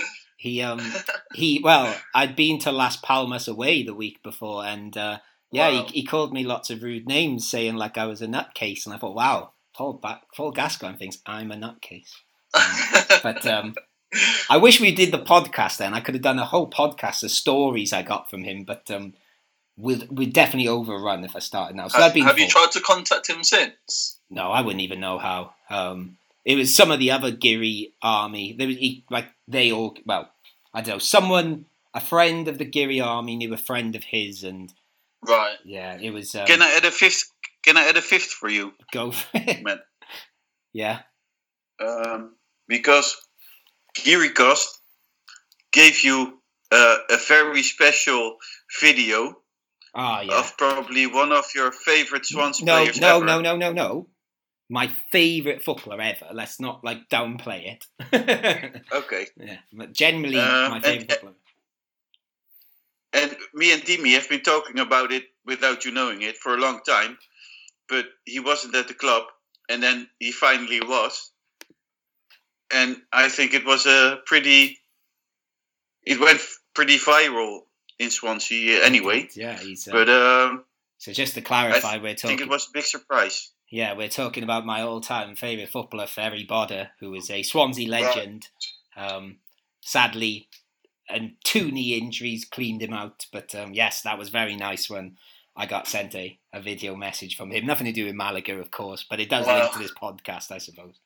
Um, anyway, speaking of legends, Chris, let's move on. There are our highlights. Um, um, this was sort of your idea, Chris. So I'll I'll pass this on to you in a second, and correct me if I'm wrong. But you thought it'd be quite nice if we got some people linked to the podcast and some people linked to Malaga to um, sort of pass on Christmas messages. But you want to start with someone particularly special first, which is in Spanish. So you'll have to translate her a little bit after. But you, I'll let you do the introduction. Who are we talking about? Um, we're talking about uh, the uh, the one and only um, top scorer in the history of Malaga CF. He uh, is um, still active for the club. He's working in the foundation, doing a lot of great work for uh, Malaga Genuine, the disabled, the super capacitados, the super uh, capacity uh, team. And um he sent it a message from him, but um, as he says, from the whole foundation and uh, from whole Malaga Club de Football uh, for Geary Cost and uh, all international Malaga fans. So there you go. Here is Basti with his Christmas message in Spanish to us and the Malaga family. Buenas, soy Basti, jugador del Málaga y ahora la Fundación del Málaga Club de Fútbol. Nada, os deseamos un feliz Navidad para todos los guiris del mundo mundial y, nada, un abrazo, un besito para todos y nada, en estas fechas tan entrañables, un besito muy grande del Málaga de Fútbol y de la Fundación. Aupa, aupa, todos los guiris. Arriba, los guiris. So there you go. A, a lovely message from Basti, there, a Malaga legend. Um, I think one of I think Chris might have said this when we had a guest on a few weeks ago, but one of the highlights of doing this podcast has certainly been getting different people on, generally fans of other club, and obviously this evening we've been joined by a former Malaga player for the first time, which was great. So thank you again to Nabil Baha. But also we got sent some messages from a quite colourful cast of people who have been on the podcast and have done other things. So um so here we go. Here's a mix of Christmas wishes from podcast contributors, I suppose. And of course also members of the Sport Direct family. So here we go with that. Hello, Giricast. Felices fiestas a todos. Una feliz Navidad para todos los malaguistas del mundo. Tengo que daros la enhorabuena por vuestro gran trabajo, por hacer un trabajo malaguista, por ser eh, como sois. Agradeceros la apuesta para que Sport Direct Radio eh, sea vuestra casa. Animaros a que sigáis dando malaguismo por el mundo, que sigáis como sois y especialmente a toda la gente de- del malaguismo eh, que nos escucha desde fuera de Málaga. Os mando un abrazo muy fuerte y ojalá que tengamos muchos éxitos en este 2020. Hi, this is Yuki from Japan. Uh, Merry Christmas and a Happy New Year. Uh, I'm a Malaguista living in Osaka, I like sketching uh, many Malaga CF players. So this season is very tough, but uh, I believe the team will promote to the Primera Division. So vamos Malaga! Vamos! Merry Christmas and Happy New Year. Vamos Ponfe and who at the Malaga. Hello, Chris, Matt, Dimi, Alex, Ben. I am uh, uh, Pablo Gilmora, Vice Director of Sport Direct Radio. And first of all, I want to wish you all a very happy holidays, that you are connected to this radio station and, and to the Gearcast guys. Uh, thank you for what you do, and, and I hope you continue playing on this house for many years. Merry Christmas. Merry Christmas to everybody at the Gearycast. Best of luck to Malaga for the rest of the season. I'm looking forward to speaking to you all when Mallorca come up against Malaga later on in the season. So Merry Christmas from everyone here at the Turner M podcast, the independent Real Mallorca podcast. Um, and best of luck to Malaga. Come on, you can make the playoffs. Let's get a little push on, sneak in there, and uh, let's get a little surprise promotion for Malaga. Get you back where you. Hola amigos de Gricas, soy Roberto Zorrilla eh, de la Pelota Malagueña, un programa de Sport Direct y quiero desear unas felices fiestas y un feliz año nuevo 2021. Hi, I'm Borja Aranda from the Sport Direct program Por Pelotas, and I wish you all a Merry Christmas and Happy New Year. Bye, Girica.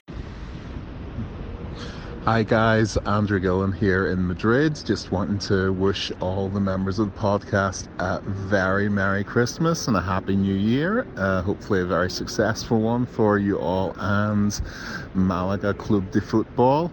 Um, thank you for having me on as a guest earlier in the year, and hopefully 2021 I'll be able to come down and join you all to see a game back at La Rosaleda. Hola, Gearcast. Um, just want to say a big thank you for featuring me on your podcast and whatever. Uh, just want to wish you a big happy Christmas and a happy New Year. Uh, big shout out to Matt, Chris, and Alex. Jeez, you've been doing great promoting Malaga and Segunda. Uh, and I cannot wait to be at La Rosaleda with you next season. Uh, happy New Year, guys. Stay safe, and I see you soon. So there you go. Thank you to all those people that have contributed to this podcast over the past. How long have we been going for, Chris? Seven, six, seven months? Yeah, six, seven months. Um, and even like those people that maybe weren't on there. So like a big thank you to the likes of Robbie Dunn, the Rayo Vallecano fan, who's you know buy his book as we said when he was on. Alex Alcorcon, Alex, of course, our our second favourite Alex, I think. Um, and Andrew, the Deportivo fan, particularly because I think we've slagged off Deportivo more than any team on this podcast. So, you know, I don't know if you've listened since, but apologies if you have. Uh, Matt Rains, Las Palmas fan, uh, Chris Todd from Tenerife, and actually, I say we've slagged off Deportivo a lot. Um, we've been pretty brutal to Mallorca this season, haven't we? So, thank you to Alex Fitzpatrick, who is Our, our third favourite, Alex. Oh yeah, bloody hell! So so many Alexes. They're all.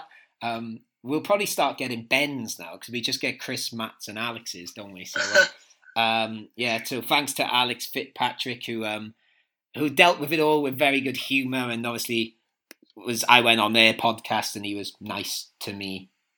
Don't know what happened if Chris had gone on there, but um, and also I think um, uh, uh, Alex, if you're listening, invite me next time. yeah, well, that'd be You more. play Yeah. Malaga. I'll, I'll suggest it to him. I'll suggest it to him. Um, and of course, we can't forget Chris Pidgeon, who has got. I think we could have done about a series of podcasts talking to Chris Pidgeon about his adventures with uh, Ponferradina. Um, there's a book there that's got to be on everyone's Christmas list for Christmas 2021 when he writes a book. I think it's going to be uh, fun. Anyway, Wonderful story. uh, uh, uh, like Chris, you've been there for all of them. Anyone you want to give a particular, anyone you've enjoyed more than others? That's that's harsh. I shouldn't ask that, should I? But go on. You like Chris Um, Pidgeon a lot, well, didn't you? yeah, I, no, I, li- I like all of them really. Um, I was amazed by um, that we had like Robbie Dunn in the beginning of our podcast. We we had him on. That was amazing. Um, I I really like Alex uh, Fitzpatrick. Uh, he's a great guy as well. I I I, I really liked it all. Yeah. Um, but I want to mention Dimi, who started this with us. Yeah, of course. Yeah. Great, great, great input, Dimi. If you're listening, you're like the most important part of GearyCast. You were there the first two episodes. Then, unluckily, you couldn't join us anymore because of your training your team. And sorted And- me out with videos of my favourite footballer ever. Yeah. And also so, a shout uh, out, shout out. We've not really mentioned him, and like, uh, you know, I prefer him to you and Alex Pablo. Pablo's the greatest contributor to this podcast ever, and he gave us a nice message there. So thank you to Pablo Gil Mora, who is.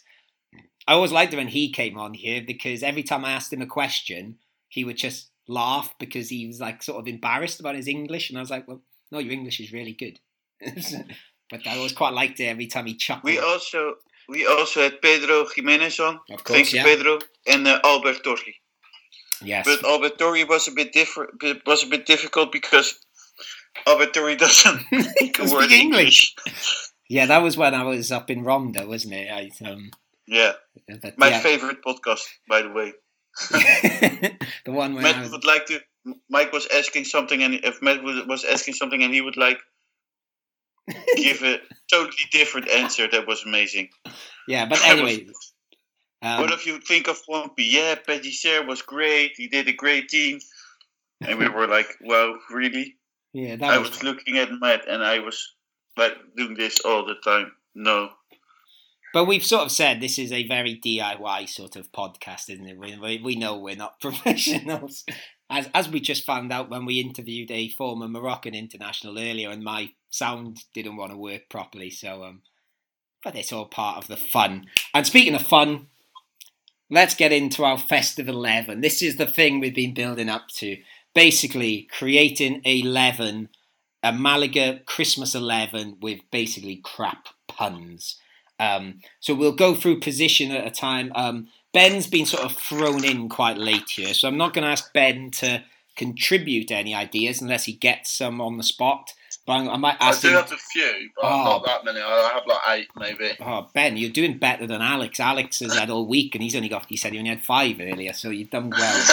Um, but we'll decide together then. So, um, uh, on my list, I, I I'm just going to make it easy for all of us. I noticed it was easier to make puns out of midfielders more than anything. So I'm just going to make it easy for us and say we're going to play a three-five-two formation.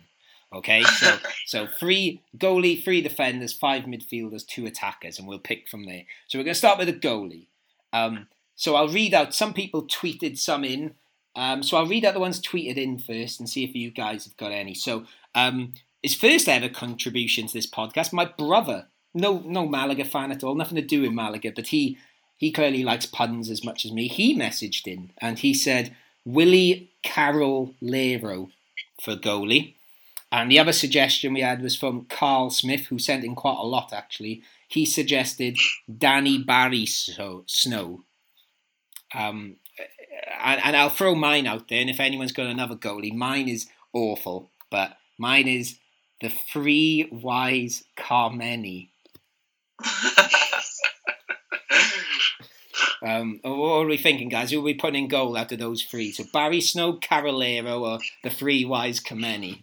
Well, I I had one of those, but then different. I had Danny Barrio, ho ho. Okay. I had Danny Bar Humbug. Oh, that's quite good. I'm going to cancel out Darren, Danny, Barry, Ho Ho Ho, Chris, because I think we've got a better one of those later with Ho Ho Ho. Um, Okay. uh, Alex, any thoughts on those? I quite like the uh, Carlos Kameni one, or Carlos. Uh, I think I think we should go with that one. Okay, He was so a we're going, great keeper, by the way. So and also he's it's yeah. So we're going to go three wise Kameni, which is cool because that was my suggestion, and it means you've picked my suggestion over my older brother. So you know, little brother always likes to get one over the older brother, so that's that's nice. But I'm going to go back to my brother later. He has won one, which I won't mention yet. Right, defenders. I struggled with mine, so again, I'll just read out some of the ones we got sent in. Again, Carl Smith was loving this game. Martin D. Christmas sort of works. Um, um, friend of the podcast, Christian uh, Malkowski, sent in Manolo Gaspar Baltazar. I didn't quite get this one. That has to do with the three kings. Yeah, I know Baltazar In Spain, they're called, but they are the three wise men, right? But that's I would have thought you'd have to say all three to make that work because it's Gaspar, Melchior, and Balthazar. Yeah. Balthazar, yeah. Okay, but that's in the running. Um, oh, this was a good one, and I'm just really. I think this was Carl Smith too. It's just a ridiculous one. I like the ridiculous ones. Once in Royal David Lomban City. 'Cause I- Yeah, I like that. I like that too. I didn't understand. I didn't understand. Okay, so one. some of these I think, Chris, are car- British carols. So there is a song "Once in Royal David's City." So he's just put the word Lomban in as well, which I quite like. Um, the only one I've got here, just because it's an easy one, um, I've got Baby Jesus Gamas. Gamez. Sorry, not Gamas. Gamez. I have an, I have another one for you. Go for it, Chris. Beef Wellington. Right, I was going to ask you about Is- this. Is that British or is that British? I eat it every Christmas. Is it? I don't know. I was, I've never. Uh, we never really had I've beef at heard a couple of people eat it at Christmas, but I don't really know them personally. I think it's. I th- to be honest, I think it's really British, and it's it's really Christmas. Okay. And um, I eat it every year. I've seen Jamie Oliver cook it today, and I've seen um, Gordon Ramsay cook it today. Okay. So I'm I'm I'm a bit disappointed that none of you ever ate it because it's the best dish there is. Um, I've um, I'm actually having it this year for the first time, so I'll, I'll let you know how it is. And I have got another defender Go for in it. case we need one. So he's you know, quite a quite a throwback. Gabriel Rodriguez dos Santos. So I've changed Santos to dos Santa. Okay, I think that's a nice. sim- Uh, that Santa was quite an easy one with Spanish names, I noticed, but we'll go with that. Um, Chris, just because you've argued your case so well for Beef Wellington, we will put Beef Wellington in defence. I think because he's a Malaga legend as well, so he can go in. Um, No, you don't eat meat, but you really should try it. Well, I did. I, I had one defender. go for it, Ben. Okay. Uh, so Juan, I done Juan decorations. Ah, that's quite good. I like that one. Juan Decorations. I, I, I want him in because I like. I would go with Beef Wellington, once in Royal David Lomban City because I just like stupid puns like that, and I, I I'm all for Juan Decorations. They're all three, I think. Any objections? I like that. I think that's a good good formation we got and a good three at the I think they're three strong centre halves there. And actually, it's a good defence, isn't it? I'm right. I'm writing them down because we'll tweet this team out later. We can we can Yeah. pick a subs bench as well if we need to. Okay, now midfield there was quite a lot. Um, Christian Malkowski got in touch because he liked this one in particular, but I've got an alternative, so we'll leave it up to you. Um, he loved Jeremy Two Turtle Doves, which is meant to be Jeremy Toulalan. My one was going to be Jeremy to Lapland. Um, I quite like that one. um, then we had Ruben the Red-Nosed Reindeer. I think that's a pretty good one. Um, two of us had this. This is one I thought of, but um, at A sevs2 tweeted this one too, so I'll let him have the credit. Ignacio Camacho Ho Ho. Classic. Um, and then they were the only ones we got tweeted in, I think. Um, so, any any other suggestions from your end? I've got three midfielders. This is the one I was. I'll leave the best one to last. So I've got obviously Santa Cazorla instead of Santi, Christmas Atsu instead of Christian Atsu, and a certain Espanol midfielder called Sergi Darder Mol. I put Sergi Darder mulled wine. Ah, see, my Sergi Darder one is ridiculous. I have gone with Sergi da da da dum dum peace on earth da da da. That's brilliant. um, I don't know. I got Joseph Bethlehem instead of Joseph Bed. That's a good one. That's a very good That's one. a great one. That, that's. That's a good one. I was trying to find a Bethlehem one and I couldn't think of that. that that's in. So he's definitely number one on the team sheet. Um, I'll give you two I thought of. Chris, one of them's your favourite player. Kiki Musanta. Um, Kiki Musanta, yeah. And the other one Yeah. is your, your second favourite player, Ben Really? Chris Massa. Not Ben He won't be on the team. He, he, he, he won't make it. Sorry. Okay, so we I have to draw a line. right. Okay, so um, Alex, uh, you said you had one more, did you or no? Uh, no, that was the three I got Okay. out just there. So who are we going with? Definitely Jose Bethlehem. I think Ignacio Camacho ho ho ho is nice and simple and good. I, I think so. Yeah. Um. Oh, sorry, I got one more. Uh, Felice Navi Duda. Nice. Duda should be in. Duda is always on my team. Okay, so we got those three, and then we've got a choice between Kiki Musanta. Um, tell you what, just because our friend Christian Malkowski picked it, we'll have Jeremy Two Turtle Doves, just because it's random, and um, for, and it's a I, I, I, don't really feel that one. okay. I want Toulalan in my team. Well, do you want Tula Lapland instead? Yeah, I think that's better. Sorry. Yeah, I think your one's better. Okay, sorry, Christian. Sorry, Chris. Sorry, it wasn't the uh, Tula Um, Lapland. but so we got, I, I'm missing. I'm sorry, boys. I'm missing one name, and I don't. I, I have. I've been thinking about it, but he has to be on the team. Isco. Isco. Yeah, I Yeah. I spent a long time thinking of Isco. I thought it'd be an easy one, and I'm sure I did think of something eventually, but I can't remember what it was. We'll we'll we've got we still got time. When we go through the forwards, you can maybe have Isco at the back of your mind. There must be some like apart from like Chris. Mo, I don't know. Anyway, give up on that one. Uh, so we have now right strikers, and then we'll go through the team, and maybe we'll pick some substitutes. Um, strikers, um, people tweeting in uh, Picasito, and also my brother tweeted in Rudolf Van Nistelrooy. Um, oh, this one is brilliant. Actually, I forgot about this one. Carl Smith again. Ding dong rode on Mary on high. Oh, oh ding ro- ding Yeah. rode on Mary on high. That's brilliant. That's got to go in. Um, do you guys have any other striking suggestions? Because I've got two more. I had one. Go for it, Ben. Uh, so instead of Pablo Chavarría, I put Pablo uh, Chimney Ria. We did have someone tweet. Uh, sorry, I, I, I forgive me. This came in when we were recording. Someone tweeted uh, Chimney Castro, which I guess is Chimney Jim Jimmy Castro, isn't it? I meant to check that one, but that we had did have another chimney one. Uh, you two, any others? I'm I'm all spent. I don't have any more. Right. Okay. I think I've got this. I've I got. tried to. I tried to fit in Nabil Baha, but I, I couldn't think of any. Yeah, me too. And I really uh, and I really wanted uh, uh, Julio Baptista in my team, but I also I went blank. Okay. Well, I've got a nice simple one here, which I think is Oh, and to. I I had one. I had one. Go That's um Javier Saviola. Okay. I went. With, I was thinking of Javier Xavier Ola, like that, don't, but that's a bit too religious. Simple one, and this is. I think this. I think I might have to vote for this one. Oh, Roque Santa Cruz. Yeah. Oh, yeah. I forgot. That's even simpler and that's even better. But it's got to be Rocky Yeah, Santa I- Claus, surely. I like Rocky in there. My brother's a Blackburn fan, so he loves Rocky Santa Cruz. There you go.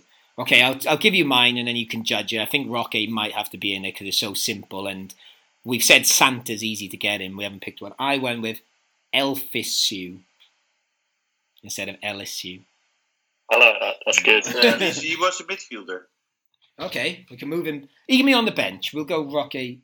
I thought he was a. Yeah, we, we also need a bench, and we don't have a coach. Oh, well, I've got a coach. Okay, we have a coach. My my brother. This is where my brother gets his moment. I think probably one of the best ones we got sent in on Twitter. Actually, Manuel Pellegrinci. Yeah, I saw that. I thought that one was brilliant. Yeah. I saw it. I yes. actually, I hate Thanks your brother because I wouldn't have I, I wouldn't have accepted another coach. Yeah, and That might actually, be one of the best ones all day. honestly, I think it was the best one. Yeah. I, I did like um, Ding Rom Don Merry on High. I think was the only one I liked more. But um, Yeah. Okay, so here's our team then, guys, and then we can maybe pick one or two subs. So we have got managing this team, Manuel Pellegrini. In goal, Three Wise Kameni, Beef Wellington, once in Royal David Lomban City, and Juan Decorations in defence. In midfield, uh, Feliz Navi Duda, Ignacio Camacho Ho Ho Ho, Jose Bethlehem, who else did we pick there? Oh, Jeremy Tulapland. We need oh, we need one more player, so maybe we could have Elfisu there then. Elfisu there. Yeah. yeah, okay. Yeah. Um, and then up front we have Ding Ron Don Mary on high and Rocky Santa Claus. And there's one other one I made a note of and I just forgot. Where do they play? La Rosa Sledger. Nice. Yeah. Um, Can, Could we do something with mistletoe and Isco? Oh, well, the one I had for mistletoe was Rude Van Mistletoe, but I thought Rudolph was better. Yeah, you can have Mistletoe. Mistletoe. And also the other one, although it's not festive, but it's Giri Cash related, as I swig away at my glass of Patron I poured 10 minutes ago, was Yanis. Oh, no. Nope. Completely wrong. Ignore it. oh, that was it. Ra Pacharami.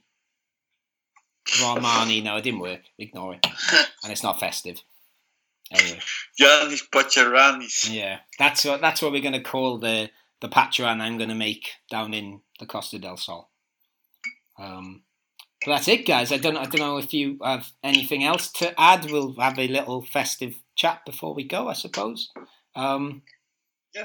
Uh, any anything exciting planned for Christmas, Chris? First, as you pour Um. Holland is a bit in a lockdown, so I don't know. Maybe um, drink three bottles of Bacardi and then um have good food. I think that's Christmas about. Spending it with the family, spending it good um, with your loved ones. I don't know. Yeah, I think that's that's what Christmas is about, right? Of course. And now we'll go to Alex and Ben because I think, I don't know, I suppose of the four of us, I'm the one that's in the best situation in regards of restrictions and stuff where it's still fairly open here. So uh, I don't know, Ben and Alex, how, how is your Christmas looking? Uh, quite rough. Uh, I'm in the tier four area, so uh, just me, my brother, and my mum, basically. So that's why you've decided to join us on this podcast tonight. Yeah, give me something to do, yeah. we're, we're glad to be of service. And you, Alex, um, you're not at Hogwarts today, you're in Leicestershire. Yeah, so I well Hogwarts and my other home Dorset are tier two, but I'm currently in Leicestershire, which is tier three. So no pub trips, unfortunately. Uh, but I'll be spending Christmas with my father up here and hopefully watching a lot of sport.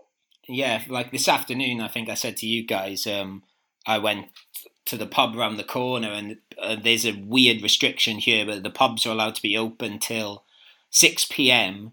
and between six p.m. and eight p.m. they're not allowed to serve alcohol, and then they're allowed to serve alcohol between eight and ten thirty, and everyone was sort of bitching, and I was like, to be honest with you guys, we've got it all right down here, and especially Andalusia, it's um, it's uh, there's not so much virus down here. It's still about, but it's quite calm, and so I, I am very appreciative of the situation I am in this Christmas, uh, and I'm spending Christmas with an Irish family, so that's obviously going to be. Uh, you not order like three pints at six then or something? Or? there's well, this is the thing. Spanish police, everyone. Well, I shouldn't say this on a s- podcast about the Spanish football club. Um, everyone's a bit scared, and they seem to be making the rules up. So some places are being fined um, for people like sipping a pint at, at five past six, and some places they've turned a blind eye, and yeah, it's um. I, I, I remember when we were when I was in Spain and we we were uh, Matt and I were having a beer. Um, that at that same day, out of nothing, when we were sitting on the terrace, one moment I could smoke and the and the second moment I couldn't, and then no, the, the owner didn't know what to do, so he sent people to the yeah And to the side that? of the terrace. That was Go August, smoke there. wasn't it? But actually, it wasn't allowed to smoke anymore on the street at all. Yeah, and even now, now? that was when did you come? August, wasn't it? Yeah. And even now, bars they don't know. They they ask the police all the time. And one of my friends who runs a bar here, he went to the police and said, "Look, I don't want to get in trouble. Just tell me the rules." They told him the rules. Someone was smoking on his terrace, and then another police officer said, "You can't do that." And tried to fine him, and it's always like, him. yeah." Um, but anyway, I think again, I was trying to finish in an optimistic mood, but I suppose 2020 We're being tw- optimistic. Malaga's in. Um, Malaga's doing great. The revelation of the season for us. They yeah, def- for me definitely. So. Yeah, and Yeah, um. I just to I, I said I was going to try and pull Chris in a bit towards the end, but I suppose one of, as he said earlier, one of the highlights has been doing this podcast, and a big thank you to Sport Direct Radio that have let us be on Spanish radio, which is still bizarre. Um, but thank you for that, and to everyone that's listened, um, and also obviously to you guys that have been here, and especially Chris that's been here from the start. Chris, any particular highlight of doing this podcast since you've been here from the day one? I think spending time with you guys and, and the fact that we have so many people following us and um, that we are we achieved quite quite much in a, in a in a little of time. We have a thousand tweets and 500 followers, so that that says how big uh, Malaga is on international fans, fans from all over the world who are listening to us. We have been listened in in 26 um, countries so far, and that's only the data we know because there's also much more data. I can explain it, but it's a difficult. It's very difficult to explain. Um, so so it's it's amazing. It's it's it's crazy, and and and we're not doing it for ourselves because neither Matt, neither Alex, uh, neither Ben. We know Ben now three days, but nobody, none of us is doing this for to get any money for it because we we don't. Uh, none of us d- doesn't really have the the the strong feeling of getting famous or wants to be famous, gets famous or anything. We just think it's fun. It has it has to be done because there are a lot of Malaga has a lot of international fans and somebody has to, has to bring them the news and, and we are the ones. That's, I think that's beautifully put, Chris. So we'll start wrapping things up like a like Yes. a Christmas present. Oh. Um, Alex, any final Christmas thoughts before we sign off? Well, I'll keep it short and sweet. Um, a good year overall. I think a nice way to finish the year for Malaga. And uh, vamos Malaga, and uh, hopefully La Liga, here we come. Lovely. And and Ben, um, and any final message? And uh, are you looking forward to the 2021 Um, Geary hopefully casting? we can start the new year positively, and like Alex said, uh, vamos Malaga. And Chris, uh, anything quickly? I know that's quite hard when I ask you. Anything you want to add before? Let Corona be over quick. Thank you all for listening. Um, keep following uh, us in 2021. We are continuing. And um, Merry Christmas, stay safe, and uh, vamos Malaga. Yeah, and, and again, thank you everyone for listening. I do have a big glass of Patron here, so you know I'm still trying to get that sponsorship deal off Patron. So you know, keep drinking it and keep saying I recommended it. So um, you know, points mean Patron, and hopefully, as Alex said, playoffs mean Patron by the end of the season. But as always, you have been listening to the Geary Cast on Sport Direct Radio, and because it's a Christmas special, we won't finish with our usual theme song. We will finish with the legend who joined us on our second ever podcast, the Malaga music maestro El Rumba, who will finish with a festive song for us. Thank you very much. Feliz Navidad. Vamos, Malaga. Ande, ande, ande, mi Málaga bueno. Ande, ande, ande, ay cuánto te quiero. Ande, ande, ande, nunca estarás solo. Ande, ande, ande, aquí están tus socios. Es mi Málaga, mi equipo, Su afición le da su apoyo, incluso su vida entera. Es mi Málaga, mi equipo, le deseo buena suerte y un comienzo de año nuevo. Vamos, Pelli, tú sí puedes. Ande, ande, ande, mi Málaga bueno. Ande, ande, ay, quiero. Ande, ande, ande, nunca estarás solo. Ande, ande, ande, aquí están tus socios. Somos Málaga, señores, Málaga la bombonera. Desde siempre sufridores, nuestra afición malagueña. Somos Málaga, señores, con nosotros no hay quien pueda. Y no pararemos juntos, animemos a primera. Ande, ande, ande, mi Málaga bueno. Ande, ande, ande, ay, cuánto te quiero. Ande, ande, ande, nunca estarás solo. Ande, ande, ande, aquí están tus socios. Ande, ande, ande, mi Málaga bueno. Ande, ande, ande, ay cuánto te quiero. Ande, ande, ande, nunca estarás solo. Ande, ande, ande, aquí están tus socios.